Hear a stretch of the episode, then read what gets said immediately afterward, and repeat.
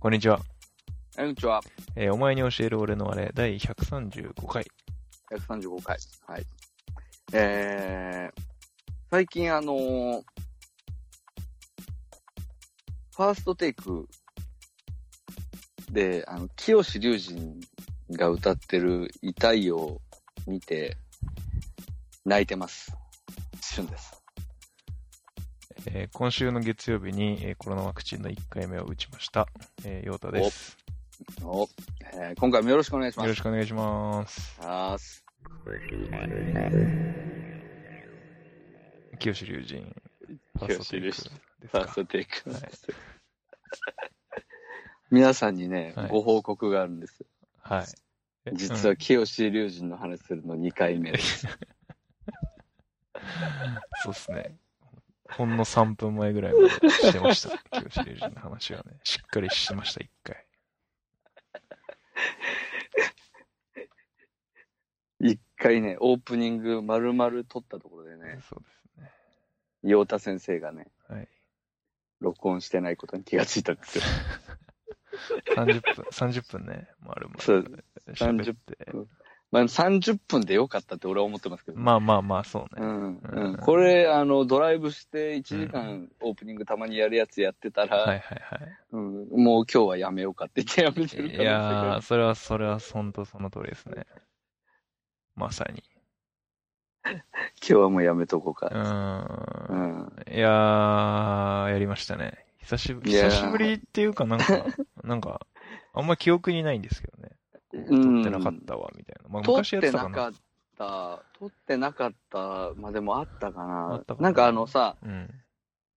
iMac が、うん。あのくるくるなっちゃって、うん。あれ、くるくるなってるねって言って撮れてないみたいな時たまにあった。あー、それはあったね。それは、なんか一緒。にそう撮ってた頃に。はいはいはいはいうん。それはあって、だからもうそれ以来じゃないはい。いや、久し最ぶりだ近はなかったっすよね。なかったいやー、ですね申。し訳ない。本当にね。いいいやいや感じに、いい感じに30分喋って、ちょっと一回止めようか、みたいな。止めるものがないっていう。あれ？って画面に、どこにも、あれ？がどこにも録音しているクイックタイムが表示されてないと思って。そもそも押してない俺と思って。すいません。やってしまいました。うんまあ、あの、皆さん、えっ、と、清志隆人のね、うん。ホームテイク痛いをぜひ聞いていただきたいと思うんですよね。うんうんうん若い頃の清志隆人の痛いよとはね、うん。うん全くニュアンスの違う、うん。しっとりした、うんあの胸に迫る痛いよが聞けるんで、うん。うんで痛いよを聞いた後に、うんあのー YouTube のチャンネルで、清志隆人のミッドナイトカバーソングっていうのがあるんで、うん。うん、それで、えっ、と、それ全部カバーソングなんですね、そこでやってるのは。うんうんうんあの、彼女から電話がかかってきて、なんか夜中に電話かかってきて、まだ起きてんのとか言って、清志隆人が最初言って、うん。で、うん、何？今日何？とか言って、あの眠たそうに言って、うん。うん、で、あの、いいね、とか言いながら、その場で彼女に弾き語りを聞かせるっていうコンセプトの動画なんですけど、あピアノの弾き語りなんだ、暗動画。そうそうそう、めちゃくちゃ暗い動画ですよ、これ。そうそうそう。で、そこで、うんあの弾き語りが消えるんですけど、プリテンダー、オフィオフィシャル、ヒゲダンですね、ヒゲダン。オフィシャルヒゲダンリズム、プリテンダー。うんうん。グッバイってやつですね。はいはいはい。それがってやつですね。だけにとって僕は何？ってやつですね。そうそう。高い？あんまり知らない、ふわっとしか知らないっていう。そう俺、俺、ヒゲダンのことそんな知らなくてさ、うん。で、ある時さ、でも、オフィシャルヒゲダンディズムっていうその響きからさ、うん。なんかその、なんて言うんだろう、ちょっとこう、うん。可愛い綺麗な顔した男の子が歌ってんのかなと勝手に想像してて、はいはいはいはうん、で実際のヒゲダン初めて見た瞬間に、い。うん。うん、すごい、あ、親近感と思って。どういどういう意味でどういう意味でえいや、なんか別にかっこよくないでしょ。あそう歌って別に。別になんか、ぼさっとした、ぼさっとした男たちって感じ。ぼさっ、そうそう、で、ぼさっとした男の子が歌ってるからさ、うんあ、そうか、今は、そうか、綺麗な顔が歌ってなくても売れるんだなと思って。ぼさっとしててもめちゃくちゃ歌が上手いと売れるんだよ。なるほど、なるほど。うんあれねあ、ワクチンね、ワクチン。ああ、ワクチンね。はい。うんあのえっと、僕はあの集団接種ではなくて、あの、はいはい職域接種ああ、今噂のね職域接種ですね。あの、はい。あの、僕が行ってる会社の、その、投資家、まあ、ベンチャーキャピタルが、その、ワクチンを確保してくれてて、で、はいまあ、その投資先の会社、まあ、僕らもそうだし、まあ、他の投資先し、投資してる会社の人たちの従業員と、まあ、あの、その家族はい。も含めて、あの、無料で打てますよっていうプログラムを作ってくれてて、で、先うんうんうん々週かな、から始まって、あの、まあ、僕も僕の会社の人もみんな、うちに行かせてもらって、とてもはい。ありがたいなと思ってるんですけど、はい。あ。のーまあ、いまだ1回目なんでね、そんなにひどくもないし、あの、僕の周り聞いてても、まあ、不副反応出てる人もいれば、まあ、うん。そうでもない人もいて、いろいろなんで、まあ、あくまでうん。ちょっと、これは、あ、そうそう、お前はそうだったのねっていう一例で聞いてほしいんですけど、はいはい。一応月曜日のの、あ、そうそう、私の、私がどうだったかっていう話なんですけど、あはい。の、は月曜日の朝に打って、あ、でね、注射はね、なんかね、針がね、めちゃくちゃ細いらしいんですよ。細いんだ。そう。だから、あの、本当に打打つときにちょっとだけチクッとはするんですけど、もうなんか、はいはいこ全然痛くないですね。あの、インフルエンザとかのワクチンとか、あと、えっと、普通になんか、血液摂取うん、うん、うん、はいはい。あのー、抜かれるときね。そうそうそうそう、血液検査、はいうんなんか、とかの注射と比べても全然痛くないですね。はいはい。びっくりした。。本当に細い針刺されて、あ、もう終わりみたい。な感じだったんですけど、で、打って、まあ30分ぐらいしたら、ちょっとピリピリピリしてきて、腕のその打った周りが。うんで、まあやっぱ押すと痛いみたいな感じだったんですけど、まあその日の夜ぐらいになると、まあ、ちょっと腕が上がらないな、みたいな感じになってきて、あのー筋トレをめっちゃした後、か肩のトレーニングをめっちゃした後みたいな感じになるぐらいの、まあ、ちょっと痛いな、ぐらいなうん。はい。感じになったんですけど、まあ、はいえっと、まあ当日はそれぐらいで、別に体調も特に悪くなく、普通にうん。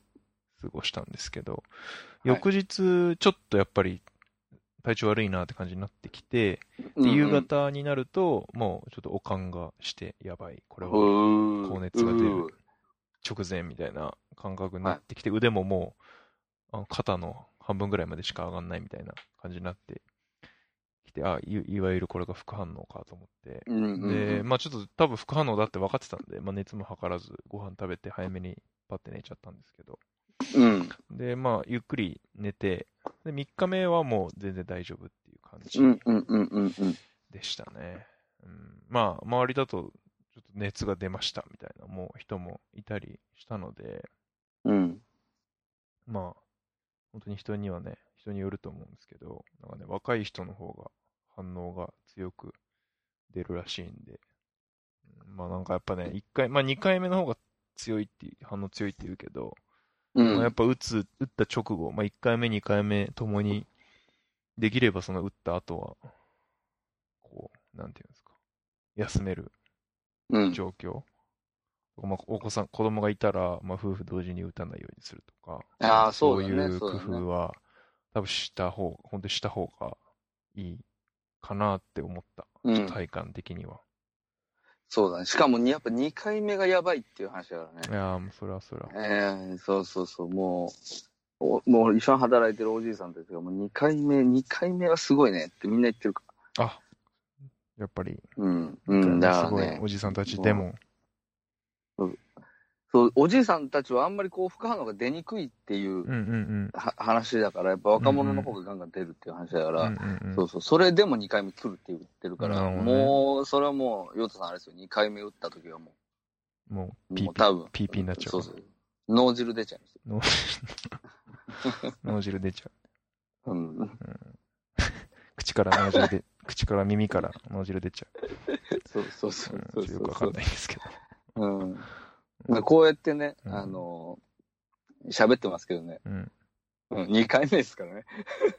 あ、そうそうそう、さっきね、同じ話してますからね。そうそうそうもう全部1回4つの話聞いてますそうそうそう。聞いて、うんあの、いいだけ林、お囃子もしし終わった後の今です。そうそうそうそう。さっき、うんその、いや、1回目はね、なんか、河野大臣が動画でこう言ってたとかね、あの厚労省のサイトにはこういうふうに書いてあったとか 言ったんですけど、あの、ちょっとめんどくさいんで、もういいかなと思って やめようって思ってたところでした。なんかね、河野大臣と、はじめ社長が YouTube で対談してて、なかなかうまいなと思ったんですけど、うん。速攻100万回再生とか回ってて。まあ、あの、あれですよね。現政権は、あの、そういうところ、あの、上手に使おうっていう腹がまあ見えて、見えてしょうがないです、ね。まあ結構、うまうまいことやってんなと思いますけどね。だからいい、いい、いいなと思いますけどね。ああ、なるほど、うんなるほど。なんかやっぱそういう、ね、今までは、こう、じおじいさんおばあさんしか投票しないから、おじいさんおばあさんにだけ、に向けてだけうんうんアピールしてたけど、やっぱ今はね、ちゃんと動画使ってとか、ネット使ってとかね、うん。うんうん。人にもよるんだろうけど、そういう動きはてるからね見えるから、確かにねはいはい。うんいいんじゃないって思いますけどね。なるほど。うん河野大臣はドリアンが好きっていう、こうしょうもない、あの、知見を、しょうもない知見を得ました。しょうもない？本当にしょうもないよね。うんめちゃくちゃ嬉しそうに、あの、はじめ社長にドリアン食わして、あはじめ社長がなんかゲロ吐きそうな顔してました。ええうんすごいらしいもんね、ドリアンってね。なんか本当に臭本当に。臭そうでしたね。まあ動画、まあ動画を見る限りですけど、あうん普通に臭そうにして辛そうでしあ、た。なるほど。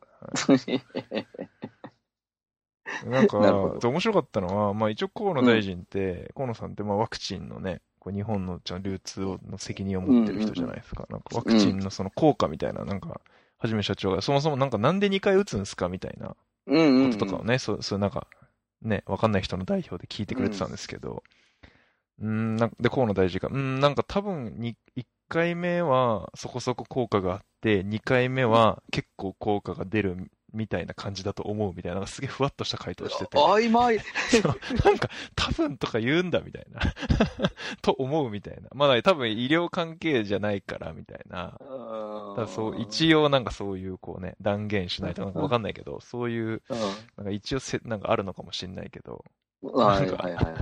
ふわっとしめちゃ、そう、めちゃリリーダー出てきたけど、めっちゃふわっとしたこと言うやんと思って、受けると思って。それ俺たちの感想そうそ、とそうんなに変わそうそう、んないよ。それ、そうそうそう、それ俺でも言える、その感じ。まあでもね、河野河野さんが言う、河野さんがね、YouTube に出てきて言うっていうことにやっぱ結構価値が高い。まあまあまあ、そうですよね。まあいい、いい動画だったなと思って。面白かったです。いい動画あの、旬もよかったら。わかりました。ちょっと、はじめ社長こうのって調べてみますそ。う、調べてみてくださうん、わかりました。はい。了解いたしました。こんなもんですか？い。ヒロアカの話はもうしなくていいんですか、2回目は。しま、しましょうか。1回目はヒロアカの話があったんですけど。そうそう、1回目はね、最初の、あの、うんのっけのオープニングはね、うん。ヒーローアカデミー、僕のヒーローアカデミーを最近読んでますっていう話をしたんですけどね。うん、まあ残ってないんでね、一応喋りましょうか、じゃあ。そう、一応お願いしますよ。うん。いや、僕のヒーローアカデミアを最近読み始めたんですよ。うんで、人に勧められてね。うん勧められてっていうか面白いよって話を聞いて、うん。うん。で、読んでみたら、ん。マジ面白くて。なんかね、こう、全のっけ、本当に、あの、少年漫画全のっけみたいな感じで、うんうん。あの学園ものうん。で、こう、ヒーロー、要は、悪者退治。うんうん。で、それと、えー成長譚。うんうんで、それから、えっ、と、恋愛要素。うんうんもう、もう、もうみんなが好きなのが全部入ってるみたいな。で、あとライバル、ライバル。ああ、はいはいはうんライバルとの話、またこれたまんないね、これ。い。いいね、うんでもね、ワン、ワンピースに肉薄、肉薄する、ワンピースにさらに恋愛も入っている。そうだね。ワンピースにないのは、うんやっぱりこう、近距離のライバルと、うん。ライバルとのこの切磋琢磨、いがみ合いとか、そういう、本当に近距離の人間とのそういう、んうん、あのーこと、それが恋愛要素っていうのは、まあ、ほぼ皆無なんで、そこが入ってきてるっていうのは、まあ、確かに大きいかもしれないですね。うん。な、多分相当練り込んでるよね、本当に。相当。ああ、このヒロアカがね。なん、そう、なんとなく、かっこよくて書いてるみたいな話では絶対にないよね。まあ狙い込んで狙い込んで。まあそうだよね。最近の漫画は結構サイエンスされて、もうそうそうそう科学されてるよね、やっぱりね。そう思います。あのー多分編集側も、うん。あの、相当、これもこれもこれも入れてみましょうかってやってると思うんだよね。うんうん、うん。だから、うんうん。まあそれバチコーンとうまくいってるとはう思う。ん。ヒロアカデミアはね。うん。おーなんか馬とか出てくる？馬？馬じゃないこれ。三巻。馬出てきたっけ？これ馬じゃないの？何これ？ちょっと忘れちゃった、馬。これ馬じゃないのこれ？あ、見えないか。見えない。うん、そうなんか、なんか、うん。あ、馬だね。馬だよね、これ。うん。乗馬トレーニングみたいなのがあったかな。おー。うん。31巻あんのか。まとめて買うと1万3000円。ちょっとこう、ちょっとこう、一個、一個ずつちょっと買ってみようかな、俺も。うん、お結構面白いですよ。面白いですか。そう。なんかその、なんていうんですか、こう、個性、個性社会みたいな、うんうんその、ちょっと、もう、今の時代とはうん。違う世界の話なんだけど、うん。要はその、人間みんな、その、個性っていう、うんうん個性っていうのは、いわゆる、超能力的なことね。うんうんそれをも、何か一つ持って生まれてくるんだって、みんな。うん。うん。で、それを、えっ、と、生かして、うんえー悪者退治をするヒーローになるっていうのを、うんえー政府が仕事として認めてうんて、うん。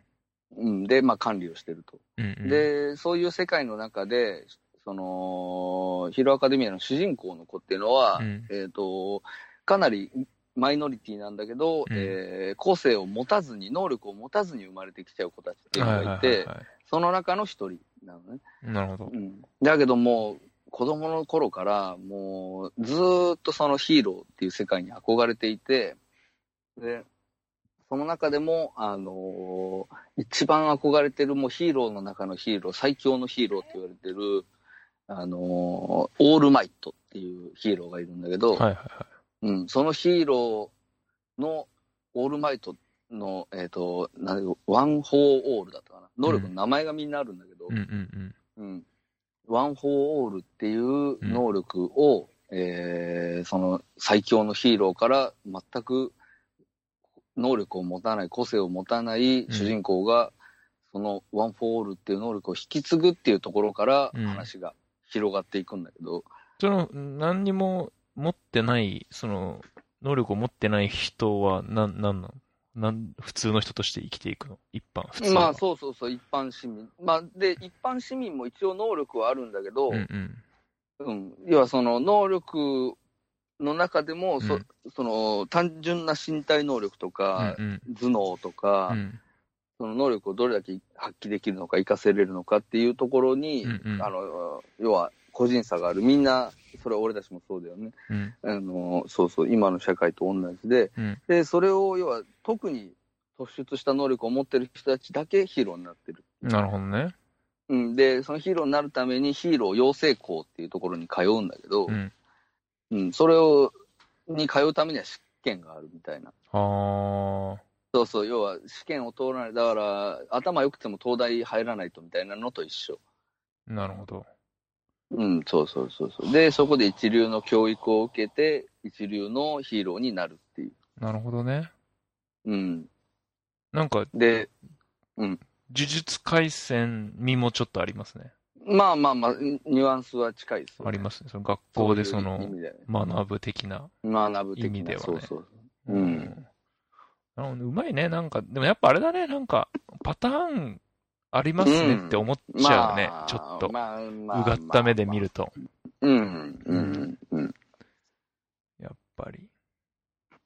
だから、すごくこう、なんて言うんだろうな、んものすごく個性的な話にはならないようね。ん。やっぱり。うんうんうんどこかで読んだことがある話ではあるよね。うんうんうんうんうん。それこそ、あれと一緒だもんね。その、あの、なんだ、鬼滅はいはいはいはいはい。そうそうそう。学校みたいなところ通って、その、鬼滅の、なんだっけ、め、滅殺隊違うな。なんか、そういう隊、隊隊に。ふわっとしている。もう忘れてる。よく知らないから。ぜ全部読んだのにもう忘れてる。すごい。あ、結局全部読んだんだっけ？もうもう最終巻まで読みましたよ、俺。そうか。うん。読んだ上で。その上であれかそうそう、つまんねえって。で、それに比べるとね、僕のヒロアカデミアは面白いですよ、うん普通に。うん。すごいよね。なんか漫画読み続けるよね、なんか。なんか一応ね、うんこう、気にはなっているかな。漫画がね。え、しかもこう本で買うんでしょ？まあまあまあ、か買うか、うん。あのーたまに満喫行くこともあるから、ああ、なるほどね。うんそうそうそう、満喫で読むとかね、はいはいはいはうん、そういう感じいはい。うね。ん。うん。そうそうそう。まあ。まあでも、まあでも、とはいえね、とはいえ、あの、心はワンピースですから。早く終われって思いながら。あれ予定ではない110巻ぐらいで終わる予定なんだっけ？だけど、もううんこの間、その98巻か、うん。で、5年っていう話になったから、うん。110では終われないね。うん5年あるってことは、120から130。の間かなああ、大変だね、またね。うんあと2、30冊はあるから。もう一踏ん張りしなきゃいけないよね、買うねそうだよ。そうだよ。もう、終わった頃にだからうん 43? 別に年齢でカウントしなくても。いいんじゃないですか。10 14から読み始めて、うんうん43。30年。いやー、すごいね。えげつな。素晴らしいね。それは。うんせめて44の年に終わってほしいね。キリがいいから。うんまあ別に何歳でもいい まあまあ、楽しみですねそんなことですね。うんはい。えはい。えー、ということで、今回135回は、転職の話？そうですね。します？まあ、お互いに一応ねお、互いにね。ここ最近で、あの、それぞれ転職したのいで、やー、そうね。うん。転職しちゃったんだまあですよ、ね。うんそうなんですよ。なんでまあ、転職してどうだよみたいな話はいはいはい。とか、まあ、なんか転職してうん。よかったね、悪かったねみたいな話とかもしあれば、うんうん。うん、できればいいのかなと思ってますけど。どね。はい。はい。どう、どうなんですか？どう、じゃあなんで転、なん、何があって転職したかから、ああ、言まあまあまあまあ。み話したりしてみます？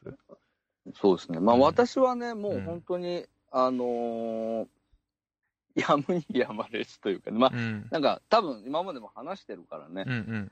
あれだけど、まあ、あのー本当はまあ喫茶店にいて、喫茶店でずっといたかったけど、うんまあ、まあ本当にあれですよ、家族養っていかなきゃいけなくなったから、うん、まあ自分のやりたいこととか言ってらんなくなっちゃっいてはい。、なるほどね。まあ、で、転職しようっつって転職したんだけど、まあうん1回目の転職に失敗して、うんうん。うんで、偶然2回目の転職ができて、うん。うん。で、まあ今に至るっていう感じだけどね。だから、まあ僕の理由はもう単純ですよ。もう本当に生活のためです。背に腹を変えられずっていうことそう。そうそうそう。んまあなんでもう本当に自利品ですよ、自利品。うん。いや、まあ、でもそれ大事なことだと思いますよ。ね。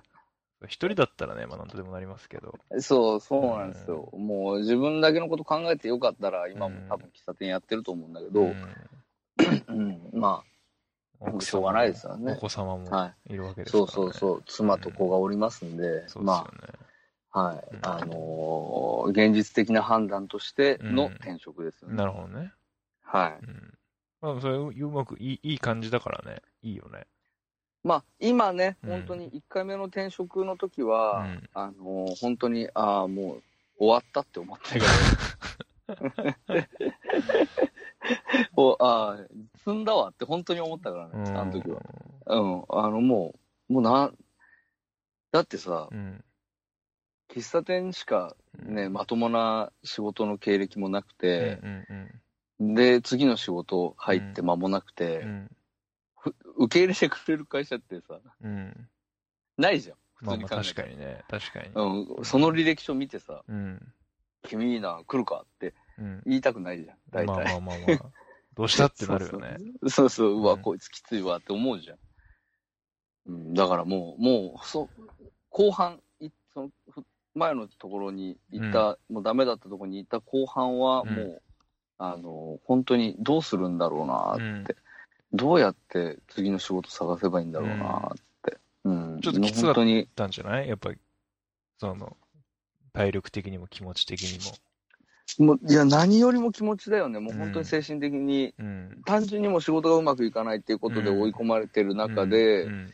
うん、もうその先のことを、こう、うん明るく考えようがない状況になっちゃったから、ううんん、だからもう、本当に、うん本当に苦しかったかな、あの時はうん。そうだよね。だまあ変な話ね、正直その時期はオマニエル取ってないそうだね。ですよね。うん。うん、もう、だから、オ マニエル取ってないどころか、うん。よ、ヨタさんに連絡すら多分して、ほぼしてないから。そうだと思うね。うん、そうそう、転職するって言ったぐらいしたとかするとか言って、そうそうそうそうの後、その後仕事してる間、多分ほぼ連絡取ってないから。そうそうそう。そうだよね。で、なんだっけ？久々に瞬間連絡来たのか、俺からたまたましたら、うん転職し、またしてたみたいな感じだったんだっけな。確かそうだったと思うね。そうねどっちかから連絡入れそうだよて、ね。うんうんで、まあまあこんな風でさ、って言って、うんまあやるかって言って、うんまた久しぶりに去年からやってるって感じだよね。よね。そうそうそう。まあまあまあ、本当に、なんで、ぼ僕はもう本当、あのー人生のう、ん。その、まあ、運っていうものがあるんだとしたうら、ん。うんもう運のほぼ9割ぐらいを使い切ったと思ってるあ、この転職でね。この転職、今なんかの仕事にそ、そんぐらいさ、思思えるぐらいさ、いや、逆に言ったらいい転職をしたってことじゃん。まあまあまあまあ、そうです、そりゃすごいよね。うん。うん。うん。本当こんな世界あるんだって思ってる、今も。うんで別にそれでさ、仕事、何？別につまんない、臭そうにもしてないじゃん、わけで別に。今さ、ね、そうそうそう普通に、まあ、そこそこ体も使って、相当大変だけど、なんかうん別に運転もさ、嫌いじゃないでしょ、しゅん。そうそうそう、うん楽しい。うん。だからなんかさ、いい、いい、いい感じの、そうね。ところにうんたどり着いてる感じはするよね。いやいや、本当にね、もう、なんていうの、本当に20代の頃から考えたらさう、ん。うん、本当にこう、思うままに、うん。気ままに、うん。あっち行ってこっち行ってししててさ、うん。うん、で、ふやっぱ普通だったら、うん。たどり着けない場所だね、ここは。うんそうだよね。うん、そうだよね本当にこう、だからもう本当に運だと思ってる。うん。いやーもたまたまが全部重なって、うん。そうで、あの、ここに今いるっていう気はしてる。そうそうそう。仕ヨー事、ダさんはどうなんですか、僕そのあたりの、ん？どのあたりですか？だから、なぜ転職あー、なぜ転職ね。あのそ僕、転職2回目なんですけど、はい。大企業、大企業って来てるんですよ、割と。はい。はい。まあ、ずっと IT 系の、こう、で僕はプロダクトマネージャーって仕事をしてるんですけど、はい 大企業、大企業で来てて、ずっと、まあ割と、そうですね、3年ぐらい前から、こうまあもう少し大企業と呼ばれる企業ではないところで、こう、あの、少し規模の小さい会社で、うんえっと、ちょっとチャレンジしてみたいなって思いがずっとあって、うんうんうん、で、あの、まあ、定期的に探してたんですよね、もうずーっと。なんか、ああ、はい、はい、はい。転職活動っていうほどじゃないんだけど、いろんな会社の人と会って話をするみたいなのは、まあ割と薄く長くずっとしてて、それこそ3年前ぐらいから。はい。はい。うん。それで、まあ今回、あの、これは、これは？っていう会社をと出会って、はい。はい。で、まあ、別に前の仕事全然、あの、しんどかったわけで、まあしんどかった、まあしんどいとこもあったけど、別にすごい嫌だとか、人がすごい辛いとかっていう感じじゃなくて、うん。うんうんむしろ、あのめちゃくちゃこう、いいし職場、同僚にも恵恵まれてたし、うん。上司にも恵まれてたし、上司から結構引っ張り上げてもらって、いろんなことやらせてもらってたんですよ。だからうん。全然はい前の会社にいても別にどんどんこう、良くな、人生良くなっていくなっていうのは見え、見えたんですけど、うん。まあ、なんか、33の、もう今年34になるんですけど、はい。まあそういう時で、まあそろそろちょっと一回、無茶なチャレンジもちょっとしてみたいな、みたいな感覚ですね。感覚があって、うん。まあ、あの、いわゆるスタートアップ企業という会、あの、会社、未上場の会社なんですけど、はい。にはい。入って、まあ今、奮闘しているというう感じん。ですね。まあだから、ちょっと、あの、奥さんとかには心配をかけちゃってるんで、はい。はい。それを早く、こう、安心してもらえるようにはしなきゃなと思いながら、ちょっはい。と遅くまで仕事しちゃったりとかしてるんですけど、うん、だからまあちょっとね、仕事の、まあ現実的に仕事の量というか、うん。働く時間みたいなのは、やっぱり少し伸びてるんですけど、だから、はい。ね、ちょっとオマニエルも若干多分前職の時よりは、多分前職の時は俺が結構、やる、次いつやるみたいなのをこう声かけてみたいな感じだったんですけど、多分最近こう割と旬が声かけてくれるみたいな。なんか俺から積極的にやろうぜって、こう、こう、での割と土日はもうヘトヘトになってるか、ちょっと土日も仕事してるかみたいな感じに最近はなってる、なっちゃってるんで。はい。うん。まあ、って感じですね、僕のはい転職は。うん。珍しくね、うんあのー今までなかったよね。こう、ヨーダさんの方がうん。若干こう、ワーカホリック気味っていうかさ。そうだね。なんかまあ、うーん。まあ、このまま、60歳まで行くぜっていうつもりは毛頭ないんですけど、はいはいはい。まあ、でもこういう時期が人生にあってもいいかな、みたいな、はいはい。うん、のはあって、うん。うん。なんかね、やっぱ、全然、もともとね、前の会社でもその前の会社でも、まあ、比較的ちゃんと主体的に働いてたつもりだったんですけど、うん。会社とフラットな立場だって自分で思って、別に会社に使われてるとか、雇ってもらってるみたいな認識は別になくてうん。やってたんですけど、でもそれでもやっぱりこうね、やっぱり決まった時間とか、ちゃんと雇用してもらって、こう、給料もらって、まあでもね、ちゃんと働い、なんか働くべき時間に働いて、自分の責任を果たして、まあ一定やっぱり、こっからここはやっぱりさすがに会社の責任でしょみたいな、うん。こっからここはやっぱりもう俺じゃなくてこの人でしょみたいな、ある程度線を引いてうん。仕事をする、自分の責任範囲っていうのを割と綺麗に決めて仕事をするっていうのをやっぱ今まではしてたんですけど、うん。本当に今の会社に来てからはやっぱそうそういうふうにはやっぱあんまり考えしないようにはなったというか、うん。いやもうあの本当に自分が本当にまあ会社みたいな、会社の本当に自分が代表みたいなぐらいの気持ち、うん。で、働いてんのよ、みんな。ね その本当に若い子たちから。まあ、すごいな。そう。本当にね、本当にすごい環境なのよ。びっくりするんですけど、本当にね、大学生のインターンの子とかもいるんですけど、おーはいはい。本当にね、みんな、こう、しこたま働くし、おしなべてみんな優秀だし、みんなた俺が何とかしてやるって本当にみんな思ってるんですよね。こんななんていうの、なんか、学校とかにいてもさ、なんか、うん。めちゃくちゃ文化祭とかにやる気出してるやつと、ちょっと冷ややかな目で見てるやつと、みたいな。ああったじゃないですかねうん、は本い。当にクラス全員めちゃくちゃやる気出してる学級委員みたいになっちゃってる状態みたいな。すごい。こんなことあるみたいな。そんななんかこう、ね、ギンギンにに、か各学校のギンギンに煮詰めた上積みのこうめちゃくちゃピュアな部分みたいな人たちだけ集めてきましたみたいな。っていう会会社なので、まなるほど。あ、あの、まあ、うん必死でついてく、ついていかなと思ってやってました。なるほど、なるほど。うんうちの組織とは雲泥の差だね。まあ、まあね、その、やっぱうん会社のね、なんか、そもそもやっぱ会社のせ、会社が存在してる理由みたいなのもさ、多分違うじゃないですか。それは僕らの、そうだね僕が今言ってるところと、俊が言ってるところと。うんうん。それはなんか別に、何が正しいとか、何がいいとか、悪いとかっていう話じゃないから。うん。いうん。や俺もこの状態で50歳までとか、なんなら40歳ぐらいが限界かなと思ってるから。この感じ。45歳ぐらいだとさすがにもうちょっと隠居したいっていういい今日。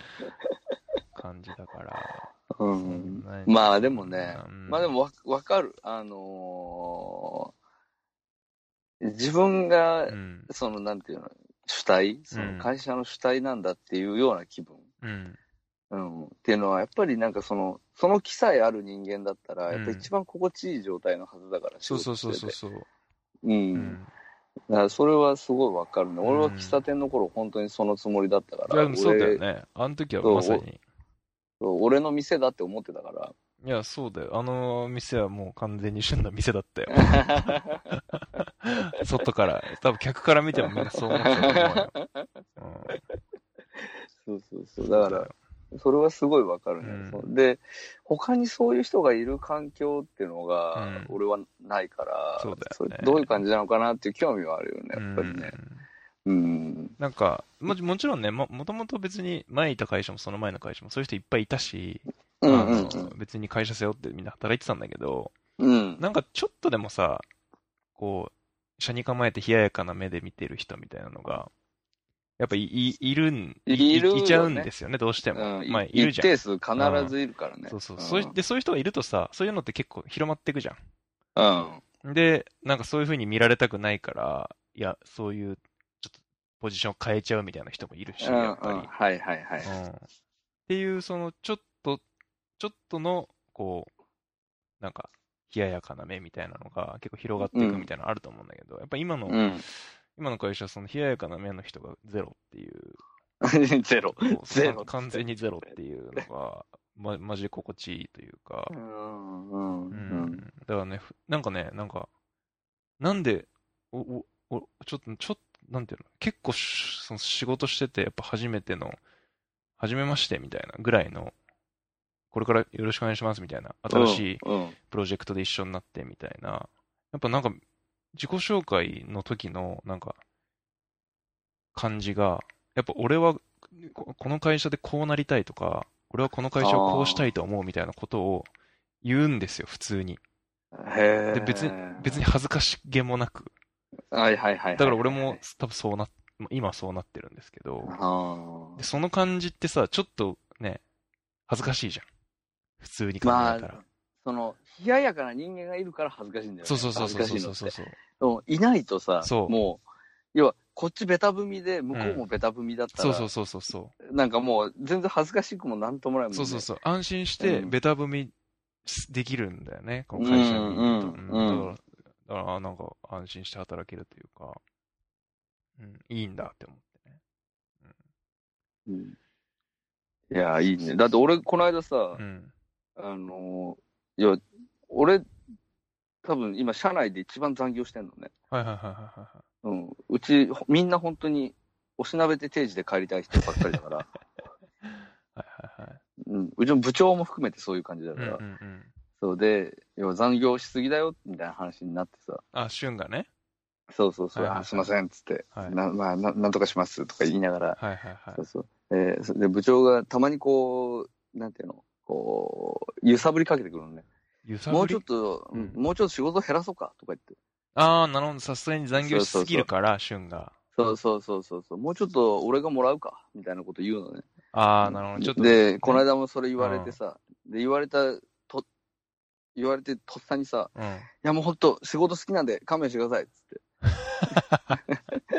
結構でかい声で言ったらさ、うん隣の部署の人に笑われたもん。アホだ、みたいな感じ。いや、本当にすみません、もう、ワーカホリックなんで、すみません。ああ。まあでもそれでね、別に旬がなんかしんどいみたいな感じじゃないんだとしたら、うん。うん。あの、月45時間以内だったら残業してもいいんじゃないですか？そうそうそうそううん。まあ月45時間を今月、6回超えると。超えたけど、あ、超えた？45超えた。?45 でもね、年間6回かな。そうそう、年間6そうそう。で、そうそう、トータルでうん。平均で45だから、うん。まあ、まあ、そこまではいかないから、うん、まあ、あの、抑えながらやりますって言っといたけど、うん、まあ、ダメなんだよね。しもう楽しいんだもんだって、仕事してんの。そうだよね。そうそう。まあ、だから、そうんなんだろうね、こう、でも、やっぱり、うん。こう、喫茶店の頃には、うん。喫茶店の頃一人だったからさ、いや、一人はきついよ。やっぱり。うんまあ、まあ、きついってのと、あと、なんて言うんだろう。違う価値観とかないじゃん。俺自分しかないからね。そうそう、俺しかないかうんうんら、で、うん俺の価値観が正義だし、正解だから、はいはいはい。うんで、もう別のオーナーとかもさ、俺がうんアイスって言ったらもう、なんていうの？などんだけ残業しようがなんだろうがさ、うん。もう俺がやってることだからっていうつもりでやってるから、うんそう、だから別に何も言わないし、うんうんうん、で、もうさ、あ、先、先帰ってください、もう大丈夫です、つって、うん。うんうんもう一人でやってんじうん。うんうんうん。でゃん。こうやって人がたくさんいる環境に来てみてう、ん。で、みんなは実はそういう人たちではないんだっていうことが分かるとさう、ん。うん、なんか、ああ、やっぱり、こう、環境を変えないとうん分かんないことってたくさんあるなと思って。すごいことに気づいたね。そうそうそう、みんながみんなこう思ってないんだ、みたいうな。ん。うん。家帰りたいんだ、みたいいや、そうよ。帰りたいよ、俺も。いや、俺は家で仕事してんだけど。な。そうなんだ、うんみたいな感覚、今は。うん。えーって、なんか、やること、やることああればあるだけ嬉しいのにな、俺、とか思いながら。あ、そ そう、もうね、うん本当に喫茶店時代に狂ったんだよね、う。完全にうん。え、でも、うんあれだよね。残業代が出出てるってことだよね、ちゃんと。そうそうそう、まあ、うんそれもある、だから。そうだよね。うん、だから、その、それが、だから俺は不思議なの。うん。俺はもう喫茶店の頃残業代は出なかったから。それ、すごいよね。うん、残業代は出なくてもう、ん。うん、俺のやることだと思ってやってたから、す普通に。うん、だから、それが当たり前になってたし、うんで、残業代が出る世界に来てみて、うんうんうん。残業代が出るのに残業しない人たちがいることに、もう、驚きを隠せないんだよね。しないよ。しなくていいな。何考えてんだろうってすげえ思うもん。なるほどね。やることがあったらあるだけ金稼げるのに、はいはいはいはいなはい。なんで残業しないの？うんって普通に思っちゃうね。だからそのお金を稼ぐっていう、稼げ、稼げば稼ぐだけいいっていう感覚じゃないんだろうね、だからね。うんそうそう、だから、うんか価値を別のところに見出してるんだようん。ね。うん。うん、それは家族の時間だったりするんだろうけど、うんうん、だけどやっぱり俺はね、個人的には、もう、ああの、何のために仕事してんだろうっていうところうん。に、やっぱり、あの、考え方が至るからね。うん。うん、仕事って、仕事は金稼ぐために、食うためにやってるわけだから、うん。うん、だったらまあ、なるべく多く稼いだ方がいいよな、みたいな。なるほどね。そうそう、今まで発給だった分うんうね、んうん、スズメの涙が枯れるぐらいの発給だった、うん。うん、から余計ね、うん。うん、もらえるもんはもらい尽くしたい。稼げるだけ稼ごうって思うよね、それはね。思っちゃう、ん俺はねそれは。当然だと思いますよ。うんそう、やったらやった分だけ跳ね返ってくるんだから、うんうんうん。そうそう。で、なんていうんだ、まあ、残業のことは言われるけど、うんうんやっぱり単純に、その、うん社内評価も上がるし、うんうんうんうん。うん、それはなんかまあいいことじゃん。いいことよ。うん、んだから、で、まあ別に俺に余裕がないかって言われるとさ、うんまあそれは時間的にね、体力的にちょっとしんどい部分もたまにあるけど、うん。でも精神的には全然何にも思わないし、それが最高よ。うん。それが一番よ、やっぱり。メンタルが安定していて、体が健康でうん。稼げているという。で、家族の時間も取れてるんだったら、もう、その、もう、最高よ。そうそうそう。それが、そうなんだよねそれが。最高の人間よ。だからやっぱりね、うんこうさ、その場にいるとやっぱ分かんないんだよね、それって。そうね、そうね。そう違う環境に来てみないと、うん。その、そこにいた時の、うんその、なんて言ったらいいかな、うん。その、価値も、うん。あの、不合理もうん。分かんないんだよね、うん本当に。うん。うん。うんだから、一回離れてみるっていうことは、あの、悪いことではないなってそう思うねい。や、やっぱりめっちゃそうだと思いますよ。うん。うん。あの、価値もよく分かったし、すごい不合理だったなっていうこともすごくよく分かったけど、うんその残業代が出なかったり、うんあの、超ブブラックで一人で働かされてるのとうか、ん。あの、めちゃくちゃブラックだったなって思うけど、うん。うん、でもそれ以上はやっぱり価値に気づいたね。その、自分がいた環境の価値に。なるほどね。よかった、うんよかった部分。そうそうそう。よより、より見る、見え見えるようになった。うん。ね。まあやっぱ今心の余裕があるからってのもあるんだろうけどね。もう、そう、そうだね、んそうだね。そうだね。冷。静に振り返れるというかさ。う。うんん。いや、ほんとさっきさ、俊が前職でなんか積んだなって思ったって言ってたけどさ、うん。なんかうん。まあすげえ言い方悪いけど、その、しうん。仕事はね、大事なんだけど、人生ね、3分の1は仕事してるからさ、うん。大事なんだけど、なんか逆に別に仕事ごときで積まないとも思うというか、正直。ああ、なるほどね。うんなんか、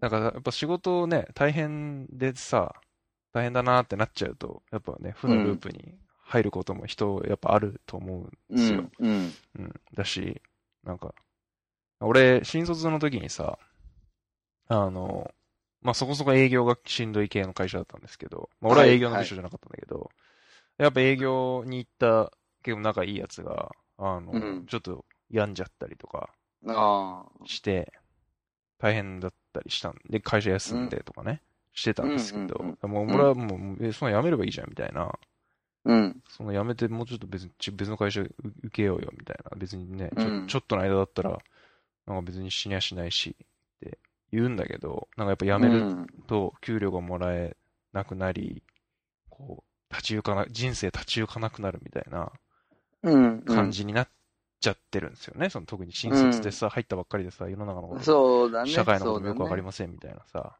感じだから、別に何にもさ、別に変な話ね、仕事なんかいくらでも探しあるし、選選選んじゃうといろいろね、大変だけど、うんうんうん。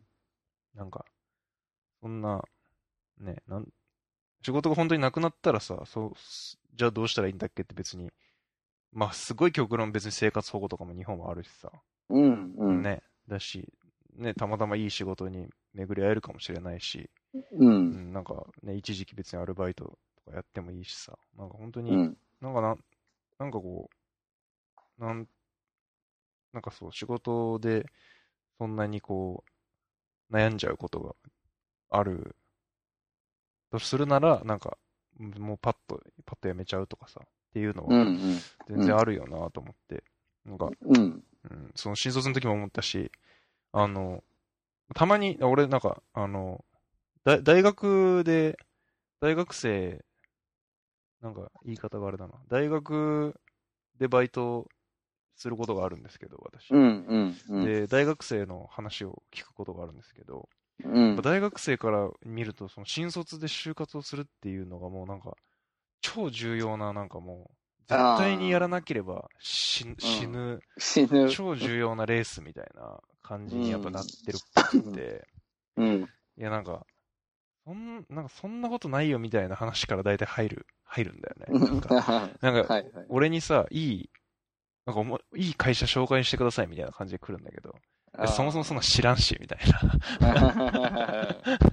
そんな、そんな知らんし、知ってたとしても別に君を、君をぶち込む、なんか、あのそんな力はないし、コネクションもないし、みたいな。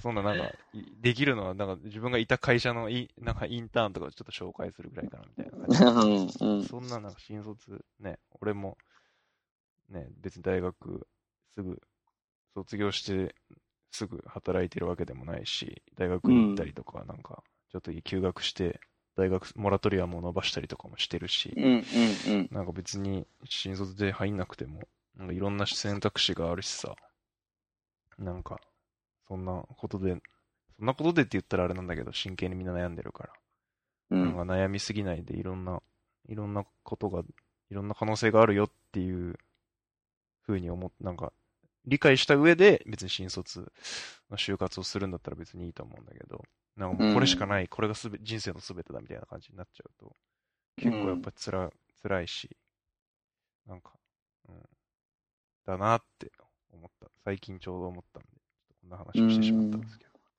まあね、まあ、その、大学生の子たちの気持ちもわかるけどうねん、、そうなんだよね。うん、やっぱその情報が、情報しかないからさ、そうなんだよね。実がないじゃん。そうなんだよね。そう経験してないことしかないからさ、うん。うん。で、やっぱり、えっ、と、なんだろう、えー人生有利に進めるためにさ、ううん、ん。やっぱ最初いいところ入ってとかさそうそうそうまあまあまあ、その、あんじゃん、まあ、定型が。うん。で、やっぱりその、ね、わかんない時って情報しかないから、その、うん定定型をまず踏襲しようとするじゃ、うんんやっぱり。うんうん。そうそうそうそうん。だまあ、それって、まあ、すごいわかるし、う。で、でもね、やっぱ俺から言わすとね、うん。うん。あの、新卒頑張った方がいいよとは思うよ。あ、そう。逆に。やっぱり苦しいんだから。ああ、そなん、なんの武器もなくう。てう、ん。その、例えばフリーターから就活したりとかう、んうん、そういうことにうん。うん。なる人もたくさんいるわけで、はいはいはいはい。で、やっぱそれって、うんマジに、今の社会ってマジにしんどいから。ああ、まあ、一定やっぱね、学歴とか新卒どこで入ったとかっていうブランドみたいなのに、そうなの、そうなの。ある、まあ、だから大、うん、だからなんかあの、二ちゃんの創設者の西村博之は、あの、うん大学は行っとけって未だにやっぱ言うんだよね。うん、のそうそ大学は行っうそうそうう。ん、行っとけ、新卒のカードはって言うんだよね、やっぱあの人はね。ら楽なんだよね、その後が。それはあると思。そううん。そう、どっかにジャンプするときも、うん。あの、一回モラトリアムになるにしても、うん。あのー、1枚目のカードっていう、まあね、のがまあ、そう、それが30超えてから聞いてくるんだよね。まあでもそのことを20の時の俺は知らないから、まあ知らんからね。そうそうそうそう、もう思うがままうん自分の好きなように生きてみて、うん。生きてみて、現実が追いついてきちゃったんだよね。でもなんかさ、別に、俊がさ、うんわ。かんない。苦労はしてるかもしれないけど、うん。まあ別に不幸な人生を送ってるわけじゃないじゃん。で、まあ僕、僕ごめん、俺は、これは僕、俺のなんか勝手な、あれですうけど、ん。なんか、まあ、幸不幸っていうよりうも、ん。うんもう本当にしんどい。ももうただただしんどい。その就職活動とかいうことをするときに、うん、もう本当にうん、履歴書書くのがうん。本当にしんどいの。なるほどね。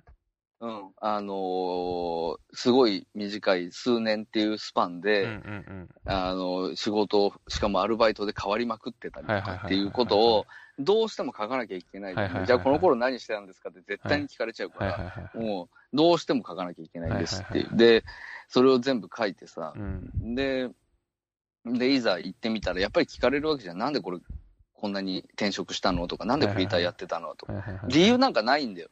そうだよね。うん、なんとなくですしかないんだよね。うんだだから、捏造するわけじゃん、それを。うん。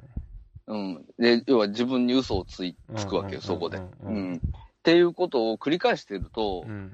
やっぱ病んじゃうんですよね、人は。ああ、なるほどね。うん。で、要は社会っていうう、んその枠の中から見事に外れてる人生は、うん。あの、元の社会に戻るのがう、ん。もうとにかく大変。大変だ。今の時代は。はいはいはい。で、こっから離れ、外れちゃって、うん。外れた先で生きる場所が見つかる人たちはそれはそれでいいし、うんうんうんあ、の、要はそういう胆力があった人たちだと思うんだけど、うん俺はいつも、うんいつも、その隣にある、うんまともな社会のことを見続けてたから、ずーっと。なるほどね。見ながら、で、そこと、そう、比較ししながうら、ん。その、自分の足りてないものを認識してたから、なるほどね。そうそう。だから余計と、その、いざそこに戻るために、自分が足りてないものを知ってるだけにう、ん。うん、あの、しんどい思いをしなきゃいけなかったよね。そうそう。だから、俺は大学行けたんだったら、うんで、大学卒業できて、うん新卒っていう、うん。あの、カードが手に入るんだったうら、ん。うん、そのカードだけは、大事にした方がいいよ。五章を大事に持っとくために、うんあの、手に入れた方がいいって思う。ね今で今でね。そう。うん、あの、楽にするために、そうか人生を。そうかそうそうねやっぱり、例えばだけど、うん。うーん、決して、なんて言うんだろうな。ヨタの、うん。えっ、と、能力があるないとかいう話じゃなくて、うん。ややっぱり、うん。その、大きいところに入ろうと思うと、うんやっぱり履歴書の内容ってすごい大事だし、まあね。大事になっちゃうし、ね要は履歴書では跳ねられるわけだかうんうら、んうんうん100、100来たらさ。とりあえず5ぐらいまで絞っちゃうわけだからさ。そうだね。うん。そうそうそう。っていう世界の中でうん勝ち残るための履歴書を書けるか書けないかっていう。うん。うん。まあ、それでもう本当現実だから。で、20代の頃はいいんだよ、別に。なんとでもなるよとね。そう。うんどんな履歴書でも多分、うんやる気さえあれば通る。うん。20代のうちはね、先があるって思われるから。でも30超えると、もうそれ言ってらんなくなっちゃう。絶対に。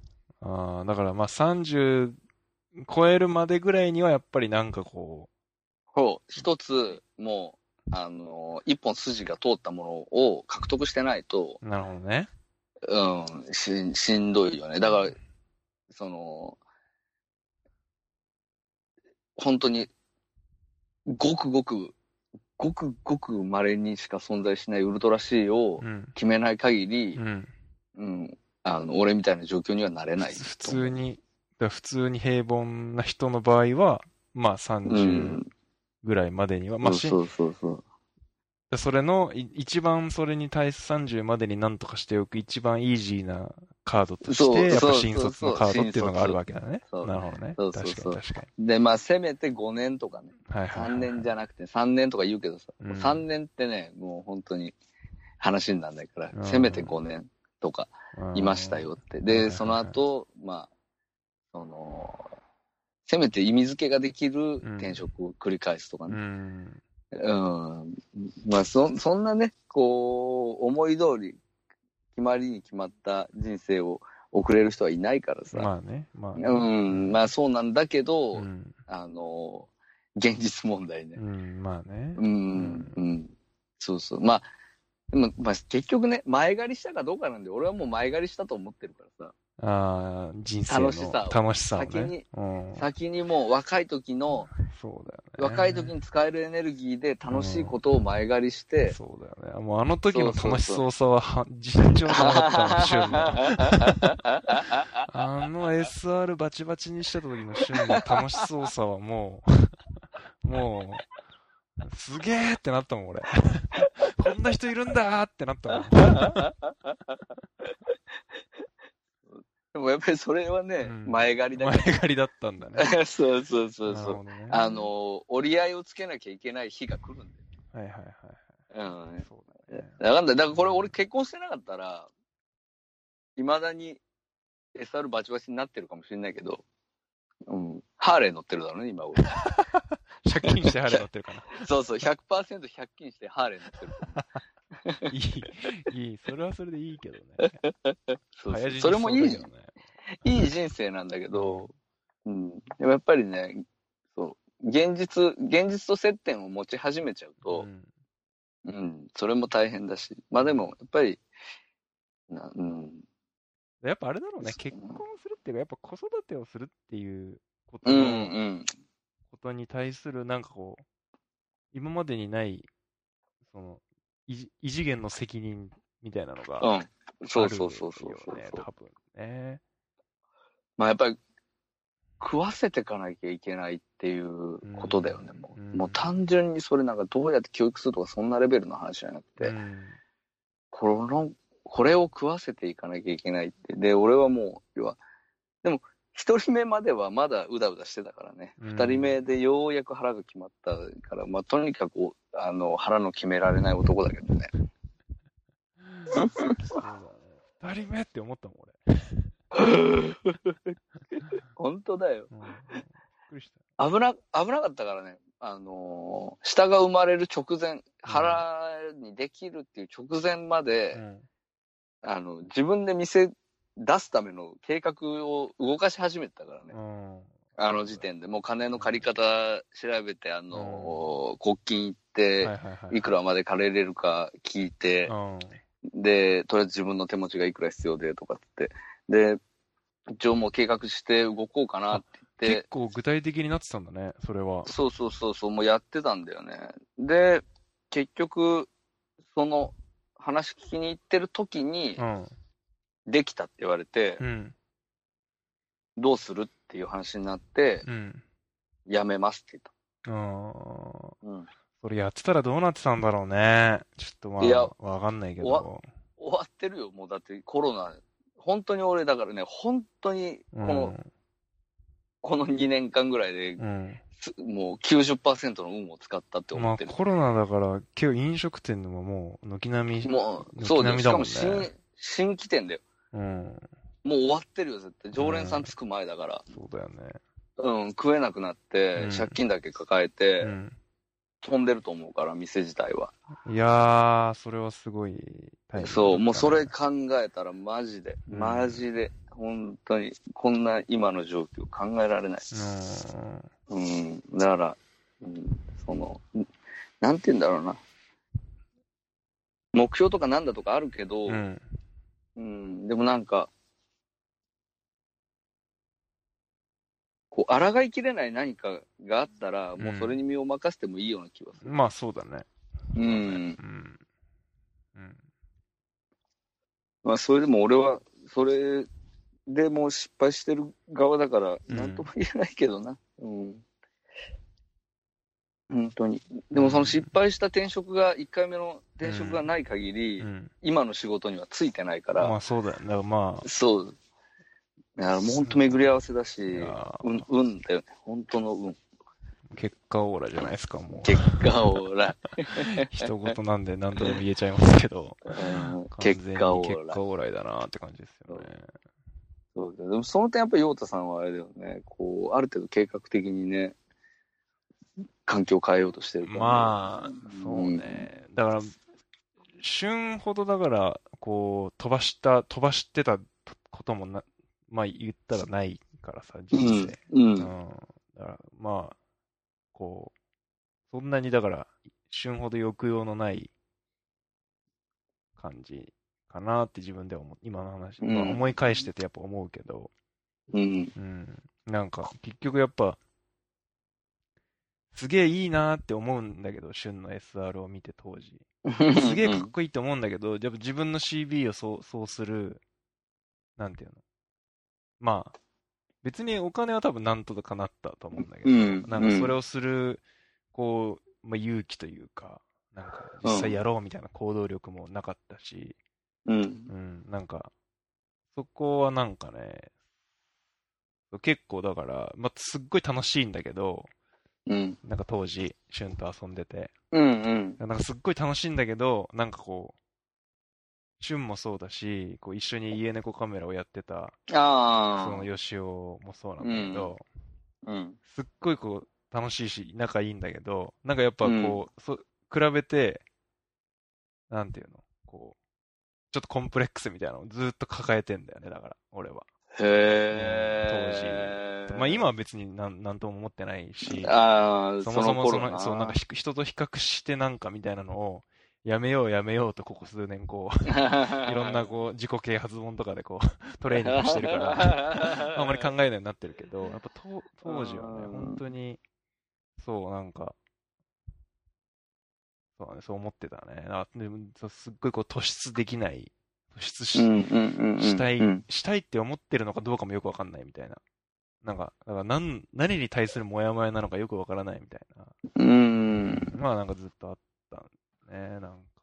そうやっぱぱ特殊なものってね、うん。あのー外側から見るとよく見えちゃうからね、必ず。そうよ。うん。うん。それは本当にそうだろうし、やっぱ俺も、うん俺は単純にもう本当に憧れだけだったから、最初は。うん。うん。その、好きな人がいて、うんその人みたいになりたくて、うん。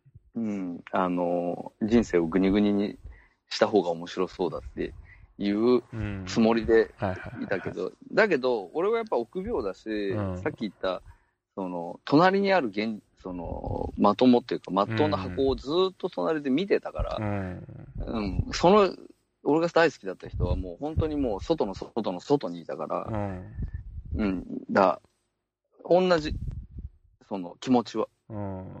ああはなれないコンプレックスはずーっとあったね。はいはいはい。うん。もう今こうななったらもう何もないけど、うんうんでも、当時、俺も同じことを思ってたね。やっぱそう、なんか、な、なんかあるんだろうね、やっぱみんなそれうぞれ。ん。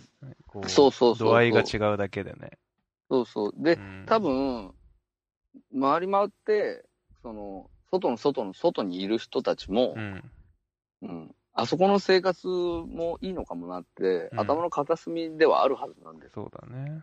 そう、自分のいらいられなかった場所にうん。対する、うんあの、戦望っていうのは多分みんなあるから、うん。そうそうそうそう。だから、うん、あれだけど、まあでも、その、だやっぱりこう環境を変えていくことで、うんなんかそういうのも一つ一つクリアになっていくっていうかう、ん。うん、あのー、様々な価値観っていうかね。そうだね。そうそうそう。やっぱり、なんていうんだ、俺もお前もさ、うん。結局のとこ芯がないからう、ん。そうなんだよ。そうなんだよ。ないんだよ。そう、芯がないから、うんあのー一番近しいところうに、ん。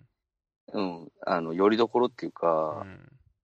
うん、より、よりどころになりそうな場所をうん。近しい場所に作っておくっていうかね、そうそうそうそうそう。うん、まあそういうのはあるよそう。だね。から結局、そうだ俺の、まあ今回転職もね、なんかう、ん。すっごいその会社でやりたいことがあるっていうわけではなくて、はいはい。そこの会社の人たちに惹かれて入ってんのよ。ああ、なるほど。だから、別に自分に芯があるわけじゃなくて、ここうんにうん。自分の体を置いておきたいみたいな。うん。そうするとなんかはいはい自分もいい感じになれそうだし、うん。まあはいはい自分もパフォーマンス出せそうだしみたいな、うんうん。そういうなんかここで俺はこれがしたいみたいなのが、まあ徐々に出てきてきつつあるけど、うん。多分まあ入社当初とか何にもなないからね。うんうん。で、なんかまあ芯はないんだろうね。芯もないし、多分なんかそれを無理やり作るっていうのも難しい人間なんだろうなと思うけどね。うん、うん、うん。これが真ですみたいな。まあ、あえて言うならもう、だから今はもう家族が真かな。うん、ああ、なるほどね。うん。うん、まあまあまあ、うん、でもそんな気がするね。外的要因を真にせざるを得ない、うん、ないから。うん、そうそうそうそう。そうそうそうそうそう。それはそうだと思うな。うん。俺もそうんだからなんか周りのことは、だから徐々に、まあ結婚して子供できてっていうのが影響し、多少あると思うけど、うん。なんか徐々に周りのこと気になんなくなってきた。あうん、あ。本当に。うん。なんか自分だけ取り残されてるとか、なんかうん。若い頃はさ、やっぱりなんか俺だけ誘われてないみたいなのがさ、あれ だけどさ。ね、気に、そういうこと気にするんだけど、気にしないふりはするけど。で今もう全く本当に気にならなくなったもんね。なんか別に。うんうんうん俺はもう、俺と、俺の家族がハッピーならもうそれでいいっていう、本当にそう。うん。まあまあ、わかる、わかるな、それも。俺も、なんか、気にならなくなった。なんかう、んどこかの時点で。なんかね、うん、多分ね、俺はね、その、うなんて言うんだろう。あ、おかしなやつになったって思った時だね、多え自分がってこと？分。そうそう。なんか、変な、うん変な人間に見えてそうだな、自分がって。うん周りからう。うんん。うん。喫茶店にいる時に、そういうことをふと考えた時があって。うん。うん。もしかしたら、なんか、うん要は、こう、変わってる人たちが好きで、うんなんかいいね、いいねって思いながら生きてきたけど、うん。うん。もうちょっと変わってない人たちから見たら、うん。変わってるように見えてる気がすんなと思って。ああ。でそうそうそう。なんかその憧れてたうん。場所っていうか、うん。うん。なんか知らぬうちに、なんかそんな場所にもしかしたらいるって思われてそうだなと思って。ああ。うん。なんかそういうことを思って、うん。あ、そうなのかもなと思ったらそういうことが気にならなくなっうーん。た。そううん。だね。まあ変わっ、うん、そうだね。一定やっぱ変わってる。まあ少なくともまあ、どうなんだろうな。なんかまあ変わってるように見えるんじゃない？やっぱり。うん、な気がするんだよね。要はその、なんて言うんだろうな。すげえ性格悪い話だけどさ、うん。こう客お客さんがダーッと来てさ、うん。で、まあ若い人とか来たりすることもたまにあってさ、うんでそういう人たち、やっぱちょっと変わった人たちも多いしさ、やっぱり、うんああいう店店に一人で来るような若いのってのはさ、はいはいはい。で、その中でもやっぱり、こう、階層っていうかね、うん。こう、変わってる度合いがやっぱりあってさ、うん。うん。で、明確な線引きがあるんだよね、そこには。うん。うん。変わってる人と変わってる風な人の。うん。なるほどね。うん。で、それがすごく見えるようになって。うん。で、ああ、そうか、ポーズの人たちもたくさんいるなと思って。ああ、なるほどね。そうそうそうそう。本当は、本当はめちゃくちゃ、なんか、普通って言うとあれだけど、うん。うん、めちゃくちゃそうでもない人たちだけど、うん。なんかそれを装って、うん。しかもそういう装ってる人の方がアピールが上手っていうかね、あそれっぽく見えるようにしてるってあ。いうか、はいはいはいはいはい。そうそうそうそう、なんかそういうのが透けて見えてくるようになってう、ん。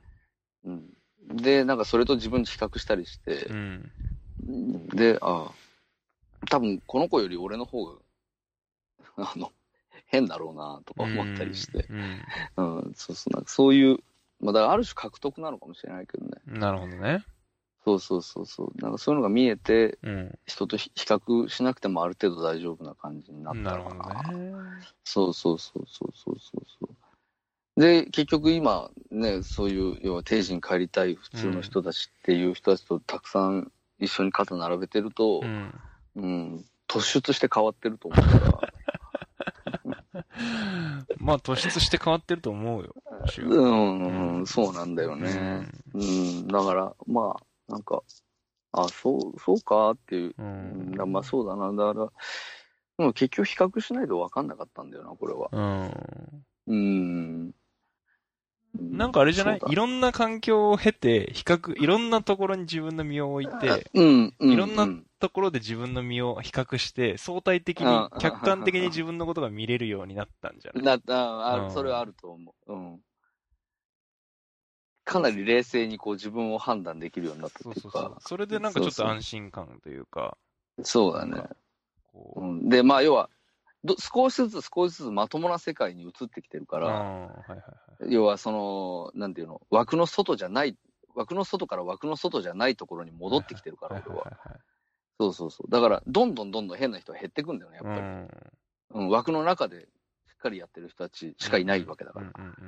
うん。そうすると、あの、なんて言うんだろうな。ああれはそやっぱり外の世界の話だったんだなと思うしう。ん。うん、うん。うん。で、まあ、いくら憧れても獲得し得なかったなとも思うしね。まあね。えーその、そこまでの偏差は。まあね。そうそうそうそう。ある程度変みたいなところでもう、うんあ普通の中での偏差までだっていう感じ。。うん、うん。もう突出した偏差はうん。うん求めても、もうこれは、なんて言うんだろう。それこそ個性じゃないけどさ。はいはいはい。そうそうそうそう。もう本当に、すごいパーソナリティな、パーソナリティに関する話だからさう。ん。そうそうそうそう。だから、うん、そういうもんだなと思って、うんなんか、うん、そうだね。なんかすごい冷静だね。だからそういうことに対してね、もう、うん。そういう感覚をさ、こう、まあ、いろいろやって、で、今そういう感覚になるんだろうね。それをさ、まあ20歳の頃に手に入れられてたらとか思う、今もちょっと思ったんだけど、うん。別にそれを20歳の頃に手に入れられてることが別にたぶいいことでもないなというかさ、うんうんなんか、いや結果オーライだから言えるけど、なんかやっぱりうん。20代の頃に、あれを、シュンがあれをやってたのは、俺はなんかやっぱりいい、よかった、まあ、俺はシュンじゃないから、うん。俺はシュンじゃないし、あとシュンが今、幸せにちゃんと暮らせてるからっていうのもあるけど、やっぱ当時あ,、れは良かったよねって思うわ ああしてたのは良かったよねって思うし、うん。そう。でそれは、それはそれは当時それを見て、まあ、うん。真似したり真似しなかったりしてたところがあったのも、まあ、それも良かったなと思うし、うん。ううん。うん。まあ、別に。まあまあまあ、そうだね。そう、過去を否定する必要があるほどのこと状態にはなってないというか、うん。お互いまあ、それにね、過去を否定する必要っていうのは絶対に俺はないと思うから。うん。いや、なんかでもそれはさ、そうそうなんかわかんない。すっごい、やっぱめ、こう気持ちが落ち込んじゃったりとかするとさ、うん。あの時ああだったせいかなとかさ、そういう風になっちゃう可能性もああるじゃん。まあまあまあまあ、そうだね。だから今そうだだから俺、今余裕あるからね。そうそうそう、今ポジティブで。でいられてるから、うんだと思うけど、なんか、うんそう。だからなんかよ、あれは、ああれはあれでよかったよねっていう風に思い続けたいなというか、うん死ぬまで。いや、まあだけどね、あれがなかったら、お前とも仲良くなってないし。いや、そうっすよね。そうそうそう。で、その後に出会う人たちも、出会う仕事も、あの、なかったわけだからそうだよ、ね。そうそうそう、すべて巡り合わせで、あの、運よく、うん。あの、転がってこれたんだよっていうことで、うんあの、今はすごい満足してるしそう。そうそうそうう。んうん。やっぱりあの時の20代の頃の経験がなかったら、うんうん、あのーその先に行けなかったと思うからそう。そうそう。だから、まあ、本当に浮き沈みしながら、うん。うん、ある程度の安定を手に入れられたうんことは本当に幸福だと思ってうんるし、うん、運のいいことだと思うからう。んただ、ただね、ただ、あのーみんながみんなやらなきゃいけないことではないからね。まあね。そう、らその、楽できるみ道がうん。あるなら、うん。そうとりあえず何もないんだったら、うん今気持ちの中に何もないんだったら、うん。楽できる道をとりあえず選ぼうねっていう、だからもう、あれでもね、その、親とかがさう、ん。言ってたことだよね。まあねこういうの、そうだね。そう、そうそう。そうで、そして20代には分かんないんだよ、これうん。は。うん。そうだね。楽ってなんだって思っちゃうもん。そうだよね。そうそう、したくないよ、そんなの。うん。やりたいことがあるんだ。みんな思ってるもんね。うん。うん。だからまあいいんだよ、突っ走れば。まあ結局ね、もう、結局てめえのケツてめえで拭くしかないってなるからね。そうそうそうそうそうそう。で、もうてめえのケツてめえで何回か拭いてると、うん。あのー見えてくるものもあるしね、そうだよね。そうそうそうそうそう。あの、まあまあまあ、あ自分の足でしっかり立てる、うん。あの、ようになるためには苦労は絶対に必要だから。そうだね。うん、うん。そうね。なんか苦労は必要だなと思う。うん、思うよ、本当に。結局さ、やっぱ実体験、身に染みて体験しないとさ、学ばないじゃん、ねそう人はね、そうなの、んそうなの、そうなの。絶対にそう。だから、そうそう経験に勝るものなしですね。いや、本当そうっすね。うん本当に。転職の話じゃなくなってる。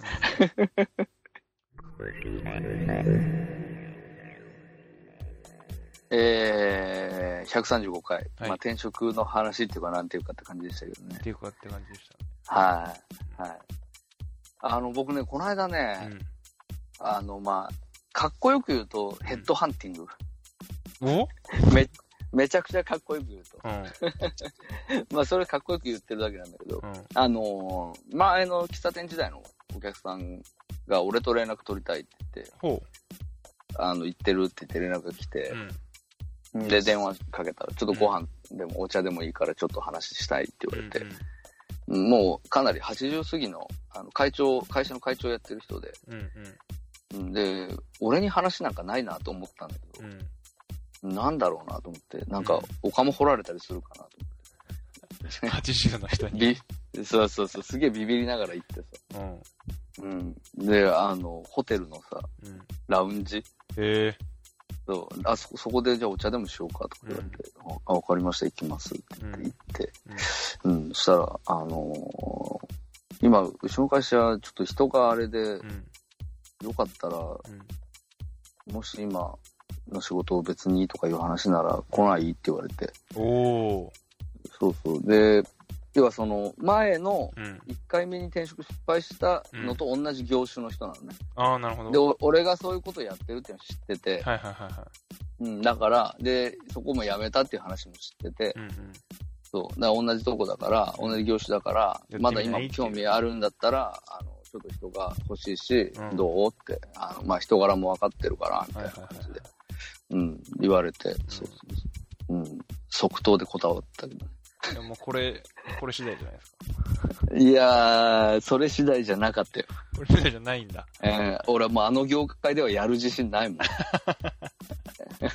トラウマになっちゃってる。トラウマになってる。もう無理だもん。もう、あの、十分分かった。すごい短い期間しかいなかったけど、俺には向いてないいやーまあ厳しいよね。厳しい業界だと思うよ。うん。あれはね、本当に、あのその気がある人間しかやれない。うんああいうことは。うん。こう古き良きが大事にされてる、こうん。う、ね、昔からの文化の強い。そうそうそうそう。結構。やっぱりさ、そ怖のい、法に関わる仕事だからさ、うんやっぱりどうしてもきちきちきちっとしてんじゃん、世界が。まあね、そうだよね。そうそうそうそう、契契約書の一つ作り方とってもさ。うんうんん。だからやっぱそういうのがね、やっぱり俺は馴染めないんだよね。なるほどねある、ある程度うん、こう、フレックスにこう、いい加減な部分が、ファジーなところっていうのはいはいはいが残っ、ある世界じゃないと、うんうんうん、自分のポテンシャル発揮できないっていうのはよく分かったから、うん。なるほどね。そうそうそうそう。だから、やっぱりね、人間向き不向きがあるから、うん。うん、あの、向いてないと思ったらね、俺はもう絶対やめた方がいいと思うね。いや、まあね、向き不向きは本当に、まさにそうだと思いますね。そうそうそう。その前にやれてたことがあって、うんでう、ん移ってみてやれないことばっかりだと思ったら、うん。それはもう向いてないから、うん。そうそうそう。もう、あの、やれてたことをちゃんと、あの、整理してう、ん。やれてたことで勝負できるところに行った方がいい。はいはいはい。いや、うんまあ、大人ですね。そう。そうそう。もう、これは転職のうん。なる勧めです。ほど。そうそう私からは以上です。あのー、じゃあ、ちょっと僕からは、転職とは全く関係ない話なんですけど、ええ。あの、サウナのはい。話なんですけど、関係なかっあのー、僕今日、朝上野の北欧に土砂降りの中行ってきたんですけど、ええあのええ北欧といえば、あの、北欧が舞台になってる、あの、茶道っていうドラマが、かつて、2019年かな？あの、はあ一世を風靡して、あの、コロナ前に、めちゃくちゃサウナブームが起きて、あ。ああの、北欧がどんどん値上がりしていくっていう、辛い状況に僕は陥ってたんですけど、あの、ええ。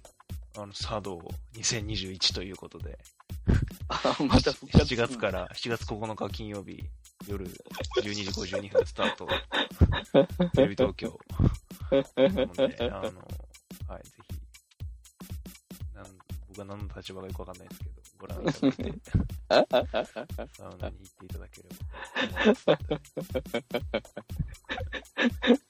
そうですね。皆さんぜひ、あの、サウナを、ああの、活用していただいて、いや、日々の結疲れを。構ね、そう、サウナ、いい茶道を見ると本当に結構行きたくなると思うんで、ちょっと見ても、見ていただいて、うん。名古屋もね、あの、いいサウナいっぱいあるので、まあまあまあ。